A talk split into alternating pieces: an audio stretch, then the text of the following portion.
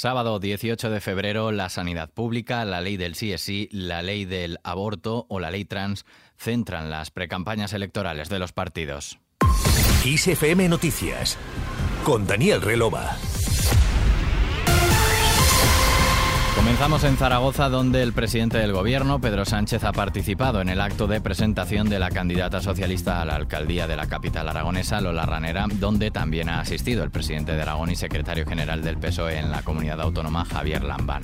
En su discurso, Sánchez ha anunciado la aprobación en Consejo de Ministros de la mayor partida de la historia para becas. Vamos a aprobar la mayor partida de la historia de la democracia en políticas de becas para nuestros jóvenes. 2.520 millones de euros que van a beneficiar a un millón de jóvenes de nuestro país y vamos a garantizar la igualdad de oportunidades para los que lo necesitan, no las becas para los ricos que hacen en otros gobiernos autonómicos. Y además de ello, vamos a aprobar 200 millones de euros para crear una ayuda universal a los estudiantes que sufran algún tipo de discapacidad. El también secretario general del PSOE se ha servido de la ironía al referirse al presidente del PP, Alberto Núñez Feijóo, y a su posición actual sobre el aborto. Por descubrir ahora, ha subrayado que el aborto es un derecho, aunque no lo considere fundamental. Ya por fin la derecha reconoce que el aborto es un derecho. Es verdad que apostillan que no es un derecho fundamental. Pero bueno, bienvenidos sean al siglo XXI, aunque sean con 23 años de retraso. A renglón seguido, Sánchez ha explicado que el aborto es un derecho de las mujeres y nadie, y desde luego no el PP, puede decidir sobre la reproducción en lugar de ellas. En Las Palmas de Gran Canaria ha estado el líder del PP, Alberto Núñez Feijóo, apoyando a su candidata para la capital Gran Canaria, Jimena Delgado. En su intervención, Feijóo ha analizado la actualidad política. Por un lado, ha criticado la gestión sanitaria del gobierno de Sánchez, a quien reprocha que no se tome en serio el Ministerio de Sanidad y lo utilice como la lanzamiento de candidaturas, la última, la de la ministra Carolina Darias, que aspira precisamente a ser la alcaldesa de Las Palmas de Gran Canaria.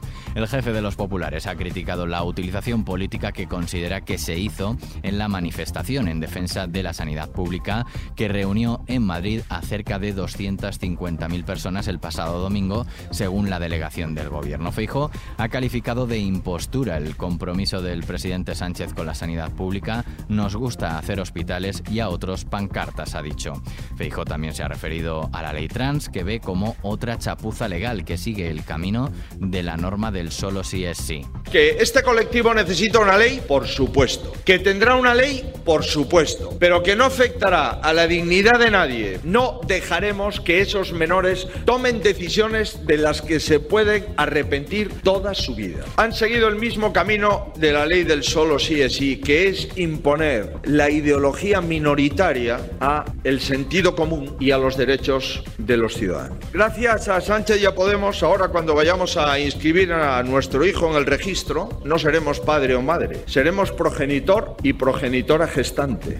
Según Feijo, la ley trans va a durar el mismo tiempo que dure Pedro Sánchez y Podemos en el gobierno. Y sobre la ley del solo sí es sí, el líder popular dice que es uno de los mayores ejercicios de cinismo que un gobierno ha cometido en la historia reciente y de nuevo ha urgido a su rectificación. La aprobaron a pesar de las advertencias, la defendieron y dijeron que era un ejemplo en todo el mundo, cuando resulta que cuando estaban diciendo esto en el mes de diciembre y en el mes de enero, Sánchez ya había pedido un texto para reformar la ley en el mes de noviembre. Dicen que es urgente rectificarla, pero no quieren en ningún caso aceptar la rectificación que presentó el Partido Popular y registró en el Congreso de los Diputados y ahora dicen que hay que aprobar esa modificación. Podemos no quiere aprobar la modificación y Sánchez no quiere contar con los votos del PP para aprobar la modificación.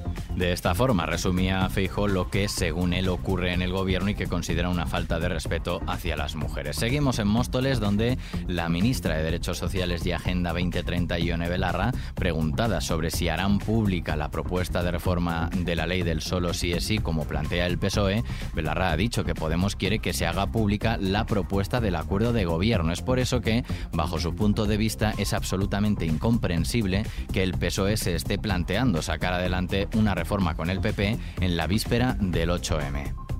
Queremos que la propuesta que se haga pública es la propuesta del acuerdo del Gobierno. Y desde mi punto de vista es absolutamente incomprensible que el Partido Socialista se esté planteando en serio sacar adelante una reforma que es volver al Código Penal de la Manada con el Partido Popular la víspera del 8M. Yo creo que es absolutamente incomprensible y lo que queremos es llegar a un acuerdo lo antes posible con la mayoría plurinacional y feminista que hay en el Congreso y proteger lo que es el corazón de la ley, que es el consentimiento, a la vez que damos respuesta obviamente a esa preocupación social con la que empatizamos y empatizamos obviamente también con las víctimas. La secretaria general de Podemos también ha hablado de la propuesta de su partido sobre la bonificación del 14% sobre la cesta básica de la compra. Belarra cree que es factible y técnicamente posible porque es algo que ya se hizo con los carburantes, por lo que considera que el rechazo de la formación socialista a esta iniciativa, por verla inviable, no parece, según ella, un argumento muy de peso.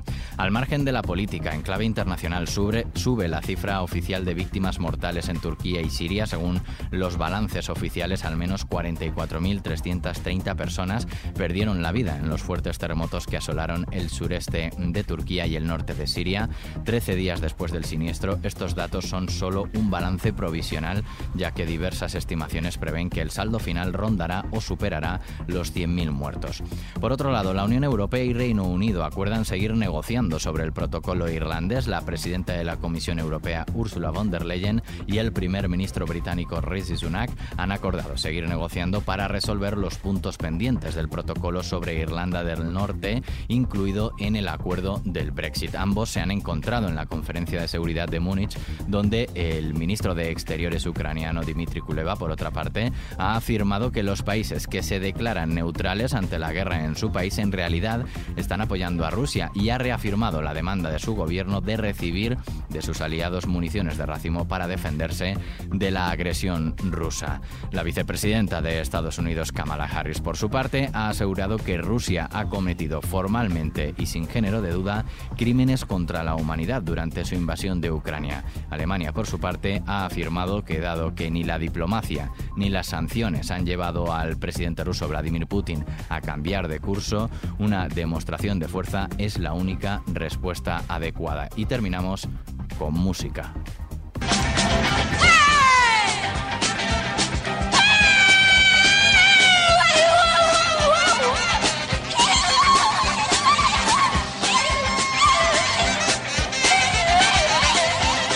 Aseguramos que ningún animal ha resultado dañado en la grabación de este podcast. Lo que estás escuchando es a la japonesa Yoko Ono, supuestamente cantando.